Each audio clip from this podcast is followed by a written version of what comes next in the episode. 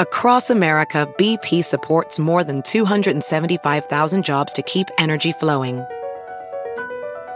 Jobs like updating turbines at one of our Indiana wind farms and producing more oil and gas with fewer operational emissions in the Gulf of Mexico. It's and, not or.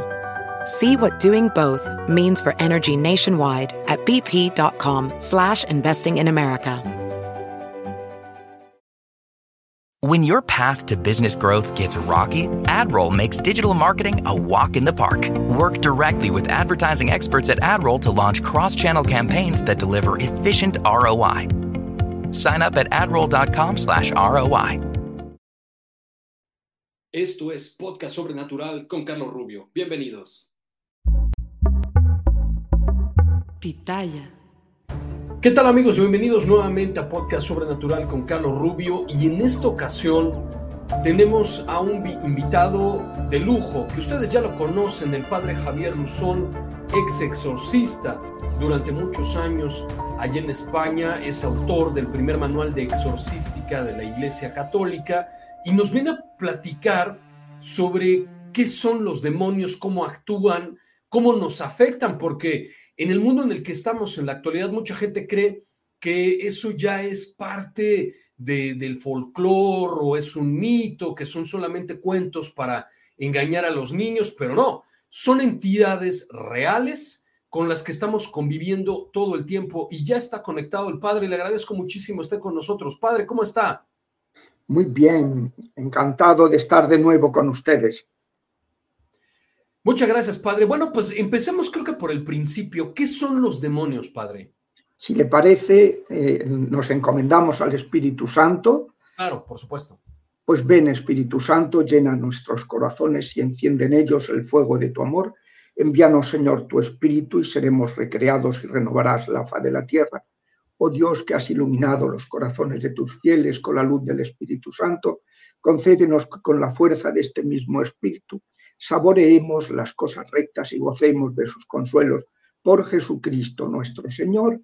Amén. Nos encomendamos a la Virgen Santísima y a San José, a las, a las santas del día, Santa Margarita y Santa Gertrudis, y le pedimos a San Miguel que proteja esta, esta emisión de las asechanzas, de interferencias de satanistas, y a San Gabriel que se encargue de, que es el patrono de las comunicaciones, pues, de esta comunicación. Y sí, efectivamente, eh, acaba de tocar usted un punto pues, que es muy clave y que además ha sido eh, la gran victoria durante el siglo XX de los diablos, que es que se piense que no existen, que no existen. Esto lo decía un autor que, era su gran victoria, el, conseguir que, que, que, no se hable de ellos, que se piense que es un mito, Y es que en el siglo XX, a comienzos del siglo XX, se impuso en el occidente que había sido cristiano, que ya estaba en la última fase de la gran apostasía. Eh, la gran apostasía es lo que han conseguido los diablos, pues que la sociedad occidental que había sido evangelizada, que sea parte de Dios, sea parte de Jesucristo. Y claro, pues eh, eso eh, ha dado lugar pues, a toda una situación gravísima, que es la que estamos, que conviene saber eso de dónde ha venido, porque mm, en el, hace pues, dos años publiqué este libro que es Cómo va Iglesia, dónde vas Iglesia, celebrando en falso los sacramentos, que esta celebración, ahora que, que por ejemplo, pues ha estado debatiendo, bueno, y puede, puede eh, una persona que vive una vida no cristiana, alejado de la moral cristiana, puede eh, ser, eh, puede recibir la, confesión si no está dispuesto a cambiar. Una persona que, vive en adulterio, que vive una vida de, práctica homosexual, eh, puede confesarse, puede, estar, puede ser bautizada. Pues no, no puede ser bautizada porque para, la Iglesia siempre ha entendido que para recibir los sacramentos hace falta pues estar arrepentidos, ¿no? Hay que tener las debidas disposiciones, ¿no?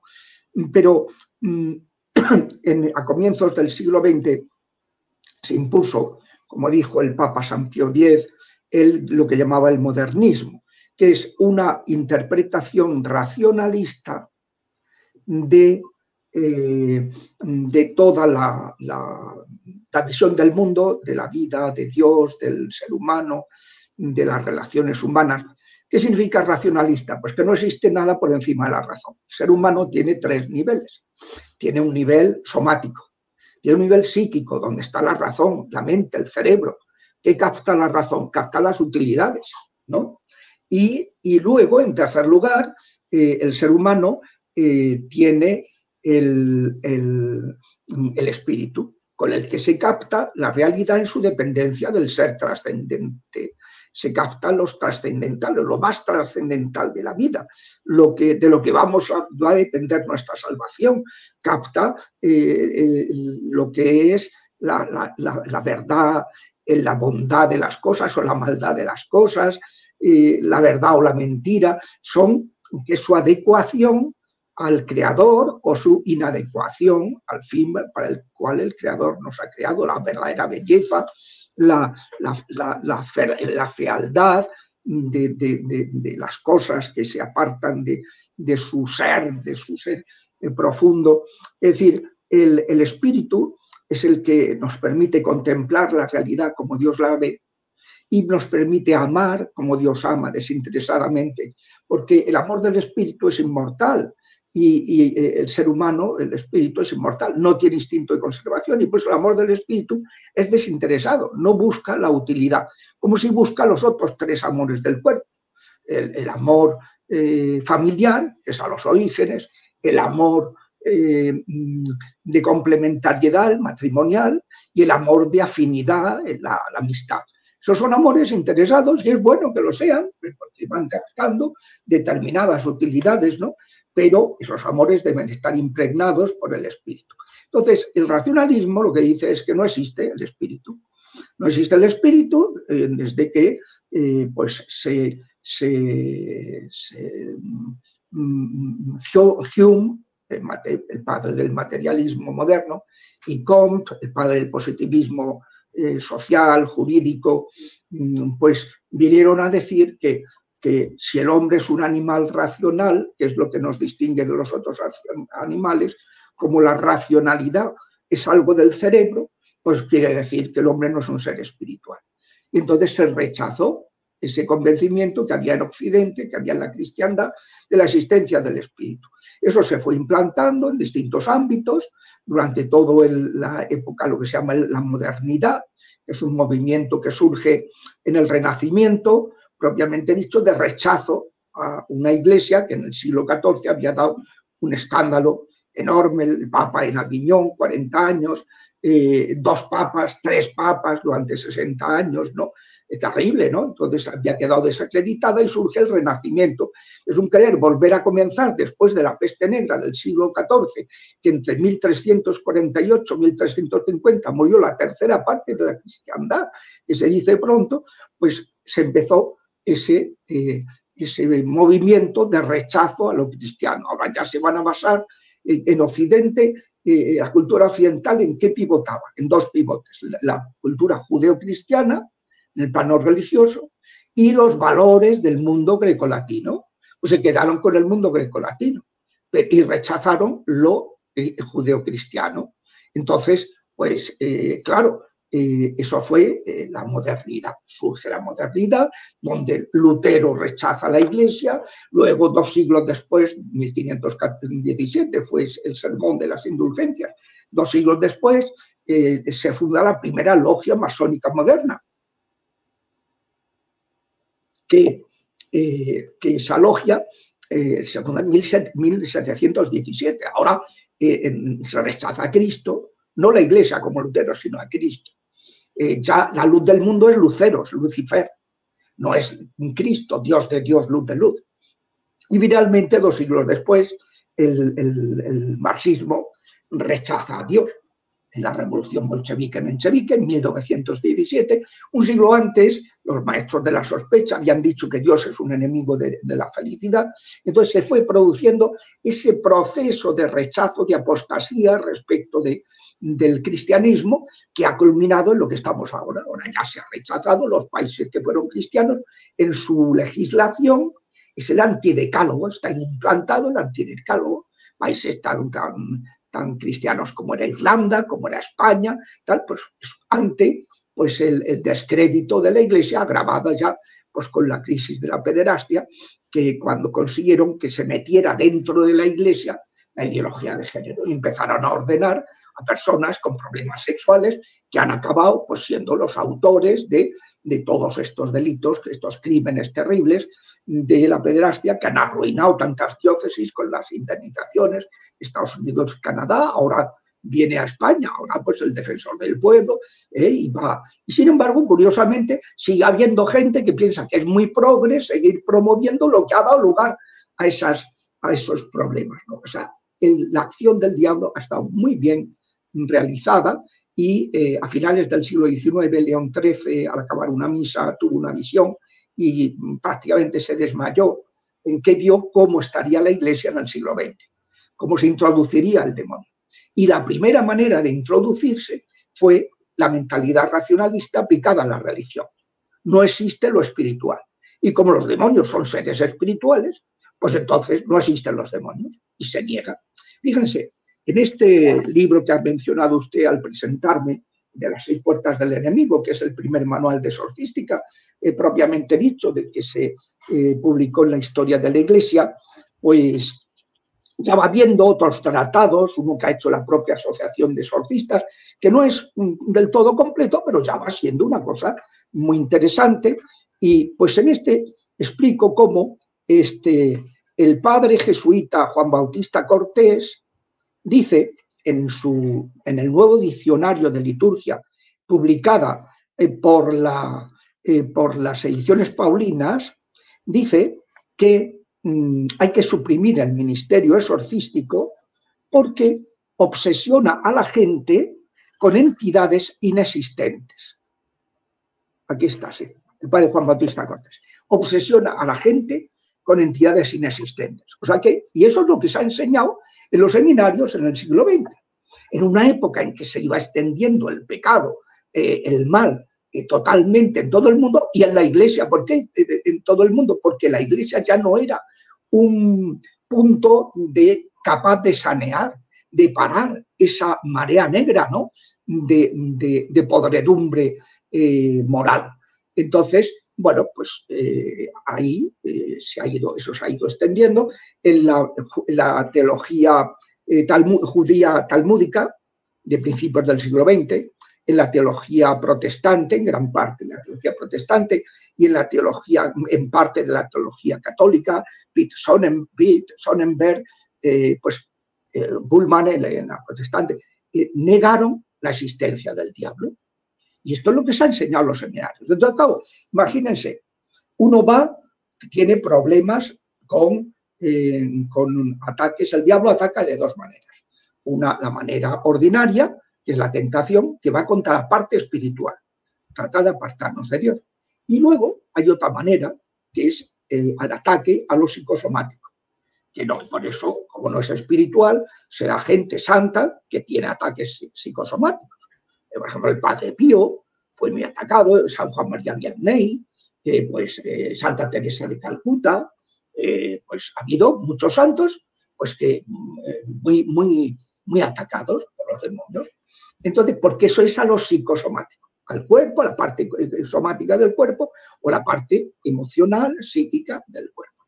Entonces, pues claro, esos ataques pues se pueden dar en la gente. Entonces, en una época en la que se han extendido esos ataques, esos sufrimientos, porque la gente ha practicado cosas de nueva era, porque la gente se ha metido en cosas de animismo, de cosas de religiones eh, orientales, en el yoga, en el mindfulness, en el reiki, en tal, un montón de amuletos, eh, prácticas de, tarot, de la Santa Muerte, de tal, todo tipo de cosas que se han ido extendiendo. Y luego no digamos ya las pseudociencias. ¿eh? De bioenergéticas, de no sé qué, de, todo tipo de prácticas, eh, la, homeopatía propiamente dicha, eh, no la medicina natural, que eso no tiene ningún problema. todo tipo de, ciencias, pseudociencias, que hoy hay muchísimas, pues están muy contaminadas por la nueva era. Entonces, en ese contexto, cuando uno abre puertas a los diablos, pues los diablos atacan. Entonces, si uno va a, un, a la iglesia, a un obispado en su país, a un sacerdote y pide ayuda, se ríen en sus narices. Le dicen, tú lo que tienes que hacer es ir al psiquiatra, porque eso es un desequilibrio tuyo. Eso no es que existan los demonios. Es decir, no admiten la posibilidad de que eso pueda existir. Y entonces es un ministerio, el ministerio exorcístico, que en la iglesia ha estado atendido, bueno, toda una historia del ministerio exorcístico, ha estado atendido de, distintas maneras, según las épocas y tal, pero ha estado atendido.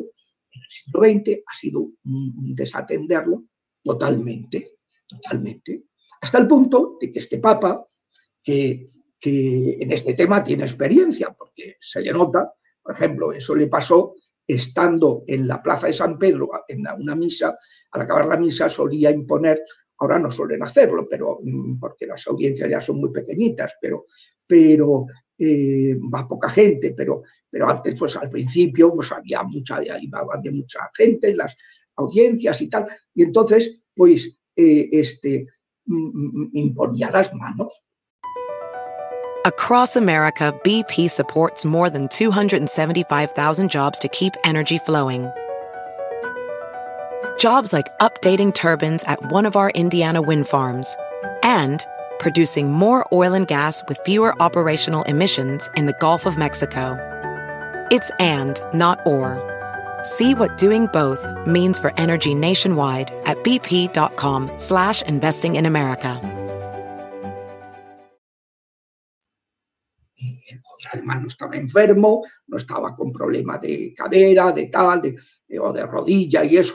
Entonces podía caminar con toda su altura, y estando imponiendo las manos, pues había un señor, padre de familia, que estaba poseído, saltaron los demonios y el Papa ni se inmutó. Mantuvo en posesión de manos, oró por él, hizo una oración de liberación eh, en silencio y, hasta que ya el diablo se sometió y siguió con el siguiente. Pero vamos, con quien se fuma un puro, o sea, sin inmutarse. se nota que estaba súper acostumbrado a estos temas. Yo, de hecho, cuando en los años en que he sido exorcista, que ejercí este ministerio entre 1995 y, y 2015, pues eh, con intervalos, pues eh, cuando estuve ejerciendo el ministerio, una paciente que me vino, mm, era una argentina, que él la diagnosticó. Y le dijo, vaya Mancuso, usted tiene eh, un problema serio, vaya Mancuso. Mancuso era el padre Carlos Bancuso, que acaba de fallecer, un hombre benemérito, imponente, que era un gran exorcista, que además enseñó mucho y, que lo tenía las ideas muy claras. No, no, no hay que enrollarse al hacer un exorcismo, lo importante es el conjuro. ¿eh? Conjurar al demonio decirle que se vaya, ¿eh? en nombre de Jesús. O sea, eso es lo importante, dejarse de pamplinas y tal. lo tenía súper claro, ¿no? Bueno, pues lo mandó Mancuso y cuando esta señora tuvo que venirse por motivos de trabajo a Madrid, pues me vino, ¿eh? estuve atendiéndola durante una temporada, una temporada. O sea, el Papa, bueno, pues este Papa, en el año 2018, escribió una carta a todos los obispos del mundo. Les dijo, por favor de por favor, ya está bien. En Roma estamos hasta la coronilla en, el dicasterio para el culto y los sacramentos, que es del que depende esto, que es un sacramental, el exorcismo. Estamos hasta la coronilla de denuncias a obispos porque no atienden las diócesis a la gente. Y claro, que una persona que a lo mejor es paupérrima, como me acuerdo yo de una, de una mujer de Centroamérica, que tenía que hacer una colecta entre sus conocidos en su comunidad parroquial para que le ayudaran para poder viajar a una diócesis del país de al lado para que exorcizaran a su hijo. Claro, cuando me lo contó, le dije, escribe, eh, al, escribe al Papa. Escribe al Papa y le faltó tiempo al Papa para decirle al nuncio que eso se corrija. Eso no puede ser. Esta mujer no tiene recursos ninguno, es una mujer paupérrima. ¿Cómo la están tratando así? El nuncio los llamó, ay, perdonen, disculpen, tal, ya empezaron a interesarse y tal, buscaron a ver cómo podían atenderla, a, su hijo, vamos, a atender la necesidad de esta familia y, todo eso. Pero, pero tuvo que escribirle al Papa, a decirle, bueno, Santo Padre, mire usted, o sea, yo es que esto es lo que me está pasando. Y claro, pues, ¿qué, qué hago? ¿Qué hago? ¿Me van a dar ustedes dinero para que yo vaya a tal? ¿Eh? ¿Me van a, o me van a atender, pues como es su obligación, que Cristo dijo, dad gratis lo que gratis habéis recibido. Y claro, pues eh, fue eh, inmediato. el Papa en esto tiene una sensibilidad ante la gente que sufre y, que no, que no, que no, no lo soporta. Entonces, y escribió esta carta, diciendo, por favor, instituyan exorcistas y fórmenlos no, porque el problema es el segundo paso. Si tú instituyes, pero luego no lo formas, pues es como si quien tiene una tía en Granada, que tiene, ni tienes tía ni tienes nada, ¿eh? como dice el refrán. O sea, que no sirve de mucho cuando el exorcista no está formado. Por eso, cuando yo dije ser exorcista y el obispo me dijo, forma a los exorcistas, pues, eh, ¿y cómo puedo hacerlo? Ah, pensé y escribir un manual. Verter toda la experiencia de, de miles y miles, más de 15.000 casos intervenciones exorcísticas que había tenido y luego pues el conocimiento eh, teológico, porque yo había estudiado durante seis años a Santo Tomás, que es el doctor angélico, lo llama la iglesia, no porque él fuera angélico, que era un hombre corpulento, sino porque, eh, porque es el que mejor explicó los ángeles cómo son esas personas, cómo funcionan, cómo se distinguen, cómo lo son los ángeles caídos, qué pueden hacer y qué, no pueden hacer, ¿no? Entonces eso me había dado, aunque yo no había recibido formación exorcística, ni pensaba ser cura cuando estaba haciendo esos estudios, yo era filósofo y profesor de filosofía en la universidad. Entonces, pero sin embargo, me dio la base teológica para luego, cuando me tuve que enfrentar y con este tema, saber cómo funcionar, qué podía hacer, qué no, qué cuando estaban mintiendo, cuando no estaban mintiendo y todo eso. O sea que es una verdad básica de nuestra fe. Cuando nosotros proclamamos el credo, mm, profesamos el credo, profesamos nuestra fe, decimos, creo en un solo Dios, que aquí hay un, solo Dios, que los que se proclaman, autoproclaman Dios, que son los demonios, son unos mentirosos. Eso no son Dios. Son criaturas que se tienen que someter a Dios, que lo desobedecen, pero siempre dentro del marco que le permite eh, la, ley natural. ¿eh? Y que le permite eso de que son criaturas de Dios y por tanto hay unos límites que no pueden sobrepasar. Y, por eso pues muchas veces prometen lo que no tienen. Fíjense el ridículo que fue patética la escena de las tentaciones de Jesús en el desierto, es patética un Satanás diciéndole al Hijo de Dios que le va a dar todo, te lo pone en la cumbre de un monte y dice, todo esto te daré si postrado me adorares. Cuando visitas Tierra Santa suelen enseñar un lugar donde uno dice, bueno, pues pudo ser ahí, donde lo transportó y tal, pues tiene una visión muy, muy amplia, muy espectacular y tal, todo esto te daré si me, si me postras, si te postras. Y Jesús le dijo, apártate, ¿eh? que solo se adora a Dios. ¿eh? O sea, eh, eh, era patético, prometiendo lo que no puede dar. Porque Dios, cuando lo maldijo, en, el, la página tercera de la Biblia, el capítulo 3 del Génesis, eh, pues cuando lo maldijo, le dijo, te arrastrarás por la tierra, comerás el polvo por haber hecho esto. Es un espíritu que vive materializado, vive sometido por la materia. Y sin embargo, pues promete lo que, lo que no puede dar, ¿no? Es el padre de la mentira. Baudelaire, que no sé si le suena, Baudelaire es uno de los, del siglo XIX, es uno de los grandes poetas malditos, compacto con el diablo, eh, murió del último estadio de la sífilis, la PGP, parálisis general progresiva, eh, había consumido todo tipo de drogas, era un personaje completamente oscuro. Y, mm, pero era un poeta muy renombrado, ¿no? El poeta maldito. Entonces, este Baudelaire le rezaba a Dios que le diera la fuerza al diablo para concederle lo que le había prometido, porque él eh, dudaba, decía, este tío me parece a mí que me ha engañado. Y claro que lo había engañado, claro que lo había engañado. Creo en un solo Dios, Padre Todopoderoso, Creador de cielo, en la Biblia cielo significa los ángeles, los espíritus, las criaturas espirituales, los hijos de Dios mayores, nuestros hermanos mayores, los ángeles, cielo y tierra, los seres corporales.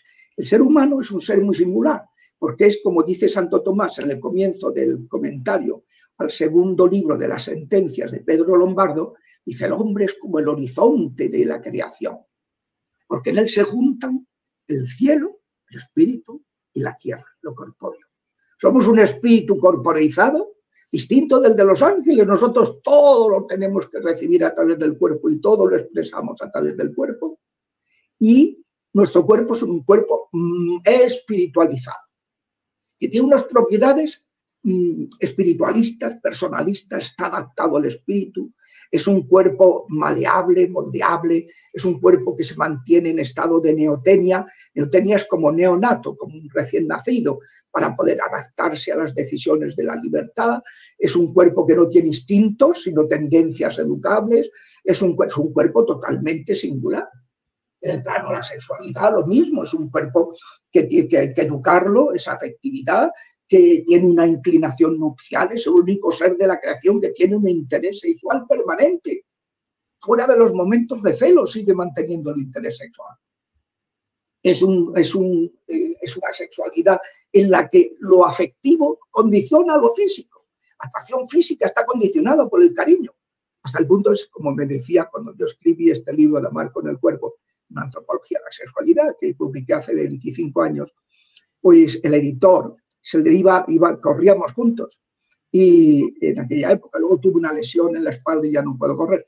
Y entonces el editor, pues eh, me, cuando le expliqué este aspecto, estábamos acabando de habíamos acabado de correr, estábamos haciendo estiramientos en un circuito y pasó una chica muy mona con un perro y lo puso a beber a morro en el surtidor de los corredores. Y este le, le corrigió, le llamó la atención. Lo que salió de esa boca fue terrible de la boca de la niña. Y al irse me dijo, ¿sabe lo que le digo? Que tenía usted razón la semana pasada. Y yo tirándole de la lengua digo, ¿en qué? Dijo, pues sí, en que abren la boca y se te quitan las caras. Y es verdad, porque es que lo afectivo condiciona totalmente la atracción física. Pierde todo interés sexual una persona en el momento en que no existe, se pierde el cariño, el respeto, el interés afectivo, ¿no? Bueno, y luego pues eh, es el, un ser que su, condición eh, masculina o femenina se forja en la etapa de la vida en que no tenemos ningún interés sexual, que es la niñez. Entonces, eh, eh, y por eso existe una faceta de la persona, que es una faceta sexual, una faceta virginal, por así decirlo, que se ejercita en la paternidad asexual, que es la solidaridad y en la amistad, que es ajena a los intereses sexuales y que hace que nos realicemos afectivamente en el amor por causas asexuales. Y que por tanto una persona que sea célibe, que no se haya podido casar porque no ha encontrado pareja, una persona que, que no tiene capacidad para el matrimonio, una persona, como es mi caso, que ha recibido una vocación al celibato, pues que no sea una persona reprimida, ni que, ni que se sienta que le falta algo. Es más, en el cielo eh, no estaremos casados, como dijo Jesucristo. El matrimonio es para esta vida. En el cielo que es la realización plena del ser humano, es asexual, marginal a los intereses sexuales. Entonces, bueno, pues eh, el ser humano es el horizonte y hay los seres espirituales y los seres corporales. Entonces, cuando fueron creados los seres espirituales, cada uno, que son miriadas, son muchísimos, y cada uno fue creado con unas propiedades, son seres inteligentes, seres libres, con voluntad, con inteligencia, con unos poderes cada uno, según su naturaleza, tienen una, capacidad de influir directamente sobre la materia. No tienen un cuerpo a través del cual tengan que influir, como nos pasa a nosotros. Nosotros no podemos mover cosas a distancia con la mente. Cuando lo hacemos es porque estamos invocando a un demonio, expresa o implícitamente. Entonces, eh, eh, esos seres espirituales cada uno tiene sus facultades y cada uno recibió una vocación, una llamada, un conocimiento lúcido de para qué habían sido criados y una propuesta de que lo aceptaran o rehusaran. Entonces, dice Apocalipsis, eh, Apocalipsis 12, dice que las dos terceras partes aceptaron su vocación. Son los ángeles buenos. Y muchísimos de ellos tienen como misión ayudarnos, ángeles de la guarda, acompañarnos desde el instante de la concepción hasta que entremos en el cielo o que la persona entre en el, en el infierno. Mientras tanto, en esta vida y en el purgatorio nos siguen acompañando estos ángeles de la guarda. Y eso puedo, aparte de que siempre la Iglesia lo ha enseñado, les puedo asegurar que me lo he encontrado muchísimas veces en el misterio exorcístico. Eh, padre, aquí muchas veces en que un niño, un bebé abortado, se ha presentado cuando se habían ido los demonios y eh, interrogado que quién era, pues él eh, eh, explicaba pues, que era un ser humano y tal, ibas preguntando y tal. Que, y entonces no podía irse al cielo porque tenía que perdonar y no perdonaba a los que lo habían matado. Entonces, ese es el punto de, Y entonces, cuando yo les preguntaba, ¿cómo te llamas? Dice, no tengo nombre, nadie me ha puesto nombre. Digo, sí, sí, está tu ángel ahí y siempre estaba el ángel. Digo, pregúntale ¿Cómo te llamas? ¿Cuál es tu nombre? El ángel se lo decía, entonces él lo manifestaba en unos nombres preciosos. Uno era Saúl. digo, ¿sabes lo que significa Saúl en hebreo? Deseado. Y el tío le dio un subido, mira, tu padre no te deseaba, pero Dios, la Virgen, los santos, los ángeles, te han deseado totalmente. una maravilla. Otra Susana, que era fruto de una violación, como le pasó a la casta Susana, que unos viejos verdes cuenta el, último capítulo del libro de Daniel, que quisieron violarla. ¿eh? Y entonces, pues, y no se prestó. O sea, unos nombres eh, preciosos, ¿no? Otra que se llamaba Ana, y digo, ¿por qué te han puesto ese nombre? Y dice, porque eh, este, la, la, madre de la Virgen siempre está conmigo. O sea, unas cosas muy bonitas, muy bonitas. Bueno, pues las dos terceras partes aceptaron su vocación y una tercera parte rechazaron son los ángeles caídos, son los demonios. Que, y eso es para siempre, porque a diferencia del hombre, que somos corpóreos y por tanto el cuerpo se desarrolla poco a poco, como dice Aristóteles, vita, la vida corporal, y motu, está en el movimiento. En cambio, la vida espiritual es operativa, es instantánea, es puntual. ¿Eh? Tú decides, lo ves todo. Eh, eh, lo que eres, no lo vas descubriendo poco a poco, madurando poco a poco, y decides para siempre, para siempre, para siempre. Lo que para nosotros es la muerte, que es el momento en que decidimos para siempre y quedamos ya cristalizados hacia el bien o hacia el mal, para los ángeles es el momento en que fueron creados. Y esto pues es el, en el catecismo de la Iglesia Católica, pues se explica muy bien todo esto. ¿eh? Todo esto dedica uno, dos, tres, cuatro, cinco, estoy viéndolo aquí en el ordenador, eh, cinco puntos del 391 el numeral 391 al numeral 395 sobre la caída de los ángeles y los demonios. Es un dogma de nuestra fe, ¿eh? proclamado en numerosos eh, concilios y tal. Pero que ya digo que durante el siglo XX se negó en muchísimos ambientes católicos y dio lugar a que eh, pues no se ejercitara apenas, más que honrosísimas excepciones, el ministerio exorcístico. Eh, muy bien. Oiga, padre, me surge una, duda porque generalmente hablamos del demonio o del diablo en, singular, ¿no? Como si fuera solo uno y a veces se usan de forma indistinta, ¿no? El Lucifer, Satanás, diablo, en fin.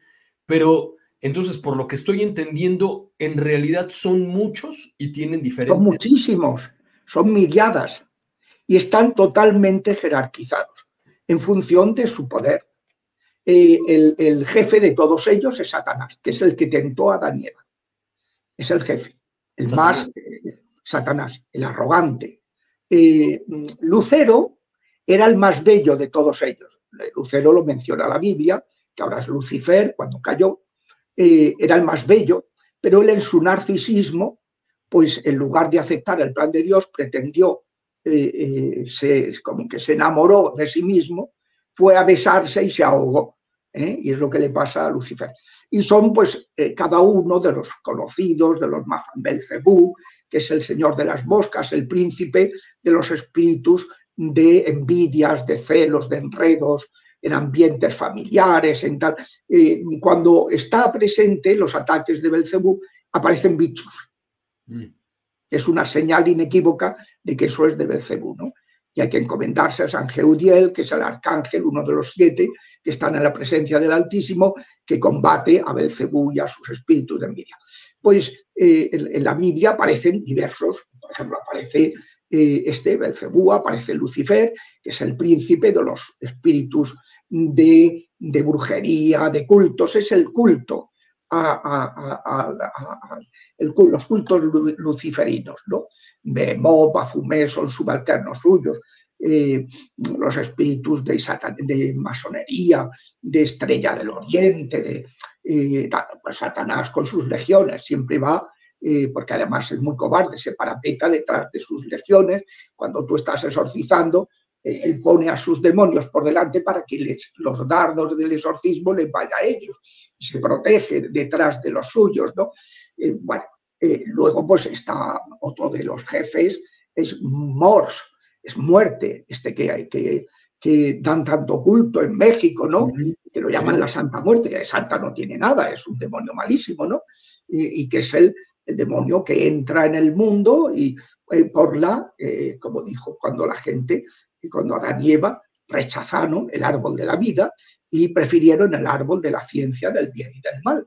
Y Yahvé les había dicho, si coméis de ese árbol, moriréis. Y así fue. Eh, ya Morse adquirió poder sobre ellos. Entonces, pues todos esos demonios de aborto, de suicidio, de autolesión, de, de Astarot, de, de, de, de, Dan, de destrucción, de autodestrucción. Luego están el príncipe, los espíritus de ruina, de desolación, de miseria, de, derrumbe, de destrucción, de pasarlo fatal, de que tu fracaso, de, quiebra, de, fracasos recurrentes, de enfermedades. Pues ahí está el Sobo. El Sobo es el príncipe de esos espíritus. Luego, pues está Asmodeo, que también aparece en la Biblia, en el libro de, Tobit, ¿eh? que es el que impide la realización matrimonial. Eh, los amarres, eh, se encarga cuando hacen un amarre, que es para conseguir el favor afectivo de una persona, pues se invocan Asmodeo. ¿eh? Los brujos, ¿no?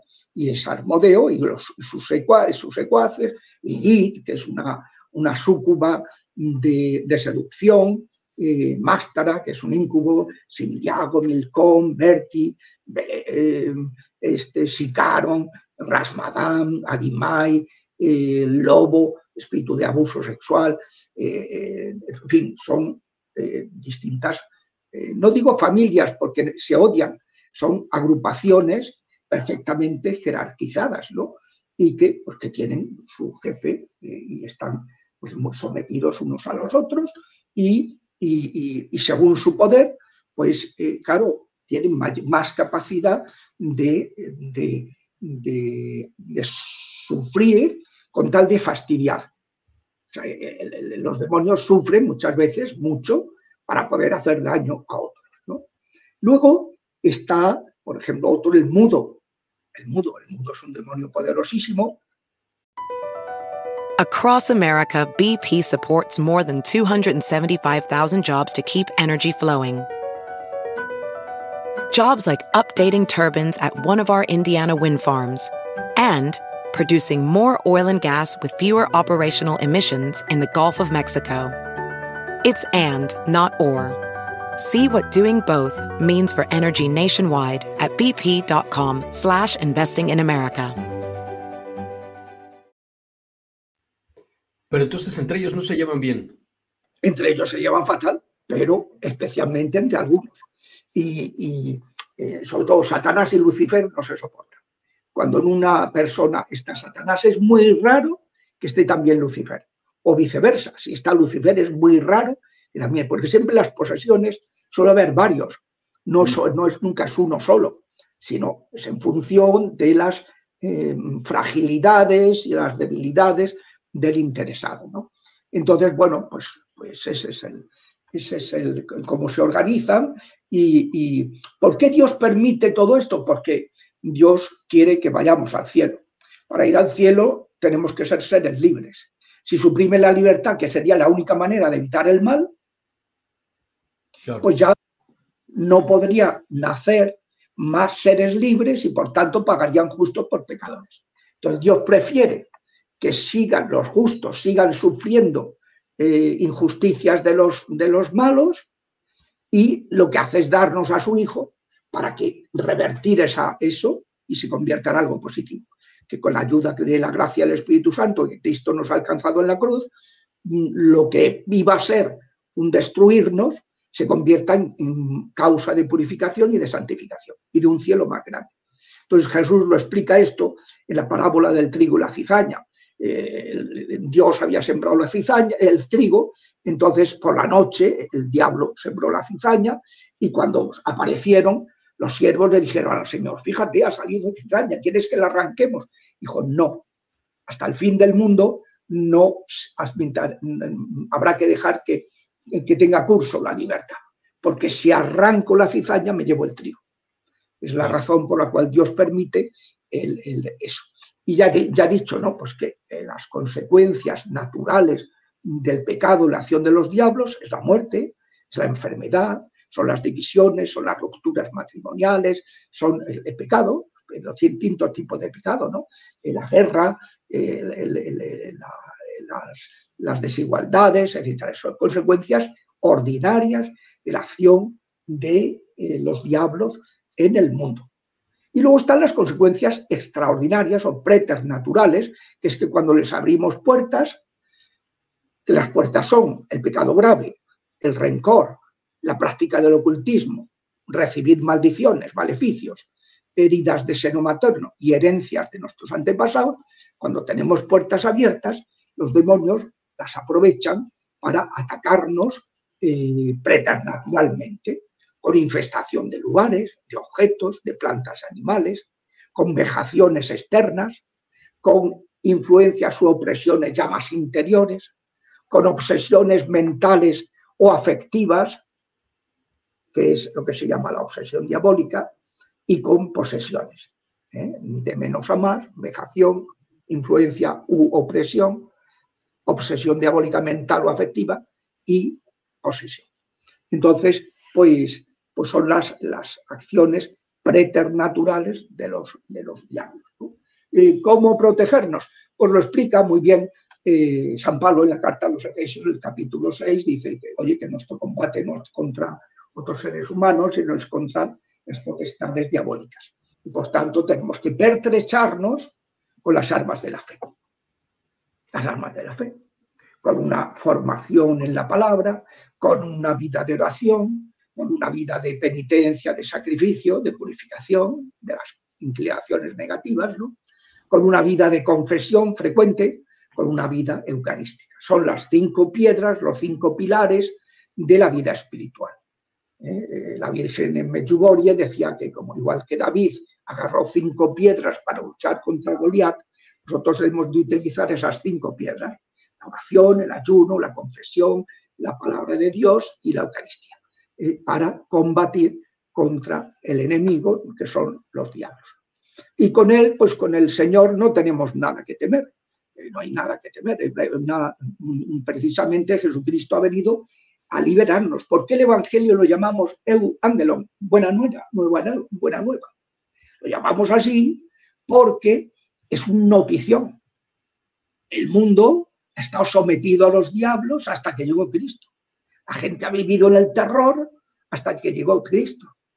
Había que acudir a los brujos para que negociaran con los demonios y, eh, entonces, pagándole un precio, pues eh, te liberaban de tal cosa, que es lo que pasa en Halloween, ¿no? Truco o trato si haces tratos, si pagas un precio, si nos das unos, unos bienes materiales o nos das una persona humana para sacrificarla a San Jaime, una virgen, un niño, pues entonces os dejaremos tranquilos este año. Si no, mal, el truco, maleficio. Eh, te maldigo para que muera alguien de tu familia este año. Y esto pues es lo que han vivido en el terror las distintas culturas animistas, las culturas siempre del terror a los dioses, que llaman dioses, pues no son dioses, el único Dios es bueno, es el Dios que es familia, son tres personas y perfectamente compenetradas y, que es el Padre, el Hijo y el Espíritu Santo. Ok, Padre, y necesitamos saber qué demonio nos está atacando y cómo protegernos de él o nos podemos proteger de todos. No, claro, si nosotros eh, procuramos utilizar esas cinco piedras, si, eh, si, es decir, procuramos tener una vida espiritual intensa, en el supuesto de que mm, hayamos tenido contactos con el ocultismo, si abjuramos de todo ocultismo, si en el supuesto de que guardemos rencores en nuestro corazón, pedimos perdón, vamos perdonando, poniendo a Dios con esa oración de perdón que aparece en, la sexta, en este libro eh, de las seis puertas, mm, pues uno va poniendo en manos de Dios que Él sane nuestro corazón. Si vamos sanando las heridas afectivas desde el seno materno, si cortamos las herencias eh, ancestrales, si nos protegemos, con las, nos sellamos con la sangre de Cristo ante los maleficios que nos puedan hacer, pues entonces no hay nada que temer, ¿no? No hay nada que temer. Pero claro, como dice, dice el libro de la sabiduría y el libro del Eclesiastés, que ellos saben que en la Biblia, la primera parte es el Antiguo Testamento, tienen los libros históricos que los judíos llaman los profetas anteriores. Y luego están los libros didácticos, sapienciales, son siete, y luego están los libros, los profetas eh, posteriores, eh, en que hay cinco profetas mayores y, doce profetas menores. Entonces, pues eh, en esos libros sapienciales, dos de ellos, el de sabiduría y eclesiástico, el libro de la sabiduría del Sirá y la sabiduría de Salomón, que es el de la sabiduría propiamente dicho, y luego la sabiduría del hijo de Sirá, que es el eclesiástico Sirácide, pues esos dos libros de la sabiduría dicen que el temor de Dios es el comienzo de toda sabiduría. ¿Qué es el temor de Dios? ¿Tener miedo a Dios? No, es lo último que tenemos que tener. Tener miedo a alejarnos de Dios. Tener miedo a pretender estar en su presencia manteniéndonos en pecado. Claro, eso la gente decía, uy, uy, si uno se acerca a Dios, muere. Si se acerca a Dios sin convertirse, sin arrepentirse, sin purificarse. Si nos acercamos a Dios dispuestos a arrepentirnos, no hay nada que temer. Lo que sí tenemos que temer es acercarnos de su alejarnos de su protección. Disgustar a Dios, porque entonces caemos directamente en brazos de los demonios. Y los demonios no perdonan, porque como ellos se alimentan, son vampiros, ellos se alimentan del sufrimiento de los hombres. Lo único que les consuela es vernos sufrir. Mal de mucho, consuelo de tontos, consuelo de desgraciados. Ellos son los seres más desgraciados de la creación, porque rechazaron el amor, y por tanto son los seres más crueles de la creación. ¿Por qué? Son los más tristes. Cuando uno va al psiquiatra, te dice, mira, la ABC de la psiquiatría es agresividad, síntoma de tristeza. O los seres más tristes son los más agresivos, que son los diablos. Y por eso no soportan que un ser humano, que es un ser inferior, pueda, para ellos, pueda ser feliz entonces ponen todas sus fuerzas. Mientras tienen tiempo, mientras el ser humano no ha fallecido, ponen todo su empeño en apartarlo de la felicidad, en que se condene. Entonces, pues claro, ¿qué pasa? Hay gente que dice, pues a mí no me tienta nadie. Digo, pues eso es lo que tienes que tener más miedo. Como decía San Juan María Vianney, San Juan María Vianney es un santo que luchó mucho con el diablo, cuerpo a cuerpo, porque le hacía faenas. Y entonces, San Juan María Vianney eh, este, dice una cosa muy, muy interesante, ¿no? Muy, tiene su gracia, ¿no? Y dice, vamos a ver, lo peor que nos puede pasar es no sufrir tentaciones. Porque cuando no tenemos tentaciones, como no somos conscientes de tener tentaciones de los diablos, es señal de que estamos en su bando. Pues nos deja tranquilos, para que sigamos en ese camino hasta el día de nuestra muerte y llevarnos al infierno. Pero eh, si uno se decide a abandonar el pecado o, a vivir una vida de, seguimiento de Cristo, una vida de santidad, que se prepare, porque lo van a combatir todo lo que puedan, tentándolo, y si ven que con las tentaciones no consiguen hacerle caer en el pecado, pues haciéndole eh, todo tipo de faenas psicosomáticas. con los ataques preternaturales. Entonces, pues, pues eso, o sea, que mal asunto cuando no tenemos, cuando no sentimos los ataques de los diablos, porque eso es señal de que estamos en su lado. Bueno, y alguna, algunas palabras que, que, nos quiera dar, Padre, para, para finalizar el, pues esta entrevista, es decir, ¿qué, qué, nos, qué nos, queda al respecto de, estas criaturas, de estos seres? Eh, en conclusión, y para pues muchas personas que siguen creyendo que no existen, que es como cuentos de cuando eras niño para portarte bien, ¿qué, les diría usted? No, hombre, yo les diría que tengan, que se preocupen, que empiecen a preocuparse. O sea, el que, el que no es consciente de la presencia del diablo en su vida, porque no lo está atacando, que empiecen a preocuparse. Porque esa es señal de que no es cristiano. La señal inequívoca de que uno no está con Cristo es que el diablo no te ataca. Mire, le voy a contar una anécdota. Y como le decía antes, yo he sido profesor de filosofía, estudié la carrera de filosofía, y uno de mis compañeros era uno que empezó la carrera de ingeniería, que hizo en, el primer año en un año, el segundo año ingeniería de caminos en, otro año, pero aquello no le llenaba, estaba aquí en la Universidad de Madrid, eh, donde yo también eh, empecé filosofía, ¿no? y entonces dejó y se vino a filosofía. Entonces nos hicimos muy amigos durante la carrera, cuando acabamos los dos estuvimos siendo profesores, eh, ayudantes y luego ya pues a mí me vino la vocación al sacerdocio, derivé por la vía sacerdotal y él pues siguió con la docencia filosófica y volvimos a coincidir. Un tiempo que yo estuve, 11 años que estuve en Sevilla y eh, este, porque él se fue a Sevilla, donde sacó la cátedra de filosofía de las ciencias. Él, como era un gran científico, cuando hizo filosofía, se especializó en filosofía de las ciencias.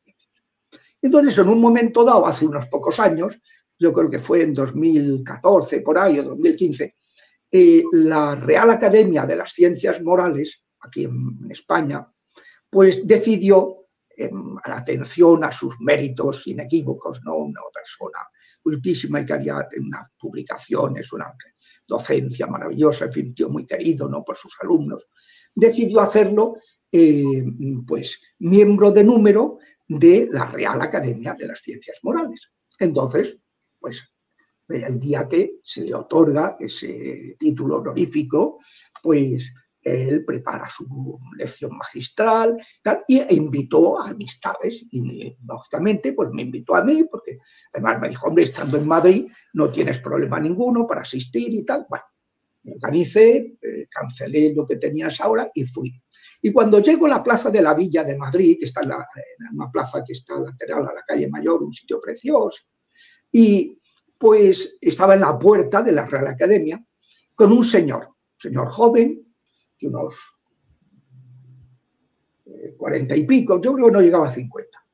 Y entonces, este, pues estaba con él, el más mayor, es de mi edad, tiene, bueno, él tiene dos años más que yo, tiene ahora 73. Y, y, pero vamos, en ese momento pues tendría 68 por ahí, y yo 65. Y, y entonces, pues, eh, cuando me digo un abrazo, lo felicito, bueno, lo que te vio al acabar el acto y tal, me dice, pero un momento, es que quiero presentarte a este señor que está aquí conmigo esperando que, que llegaras. Y digo, ¿de qué quiere hablar? Y dice, yo ya te lo dirá.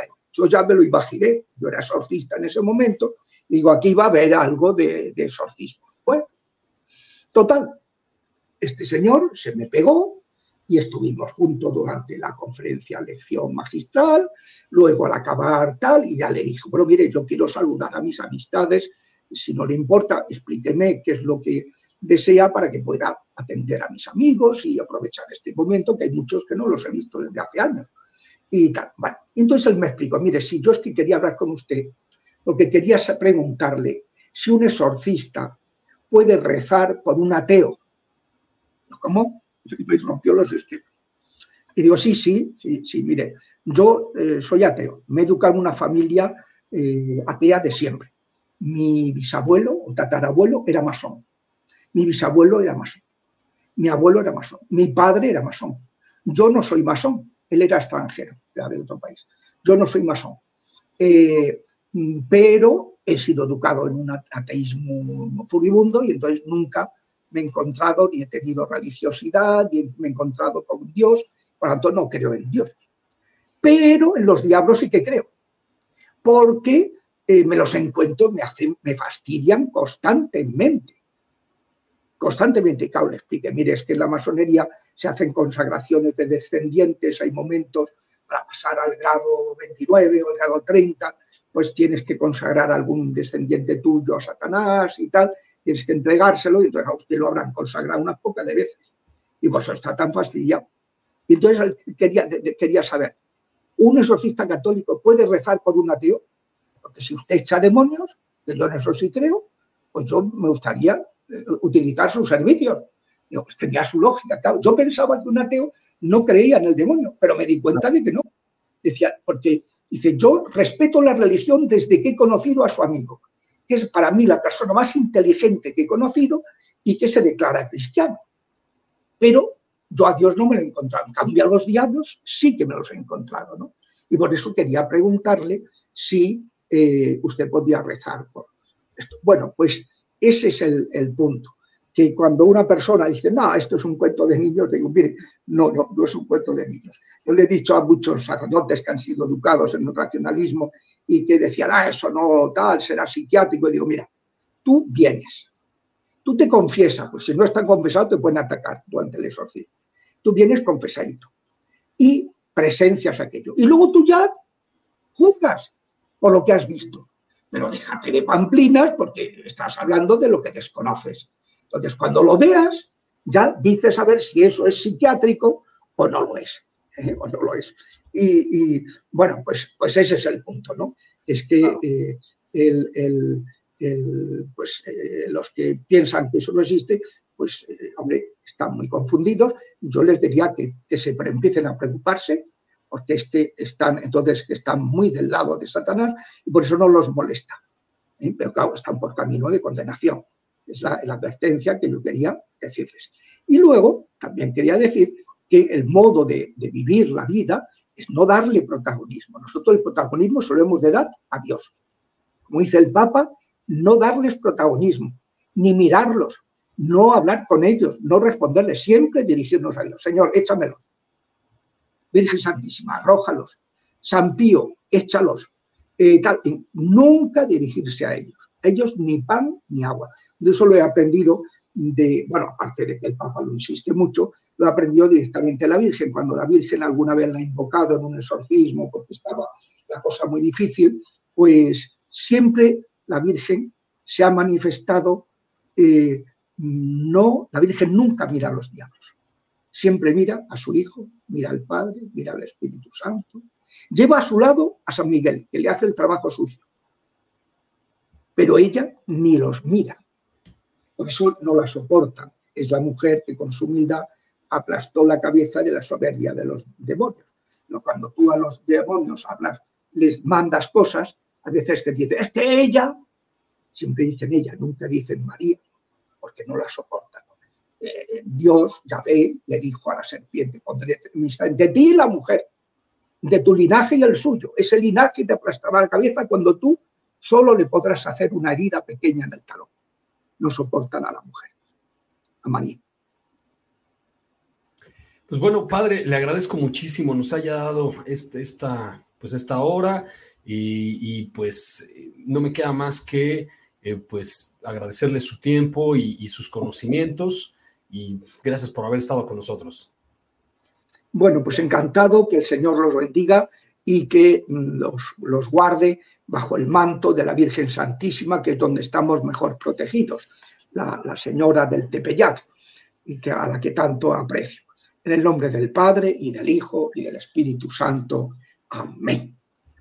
Pues muchas gracias por estar con nosotros y yo los veo en la siguiente emisión de Sobrenatural. BP added more than $70 billion to the U.S. economy in 2022. Investments like acquiring America's largest biogas producer, Archaea Energy, and starting up new infrastructure in the Gulf of Mexico. It's and, not or. See what doing both means for energy nationwide at bp.com slash investing in America. It's your time. Join global thought leader, executive producer, and New York Times bestselling author T.D. Jakes and today's leading culture shifters for an experience unlike any other. At the 2024 International Leadership Summit, spiritual and business leaders can gain the practical tools they need to maximize their timing for success. With world class discussions, breakout sessions, and networking opportunities, this is where your dreams turn into reality. Timing is everything, and your time is now. March 21st through 23rd in Dallas, Texas. Register today at thisisils.org.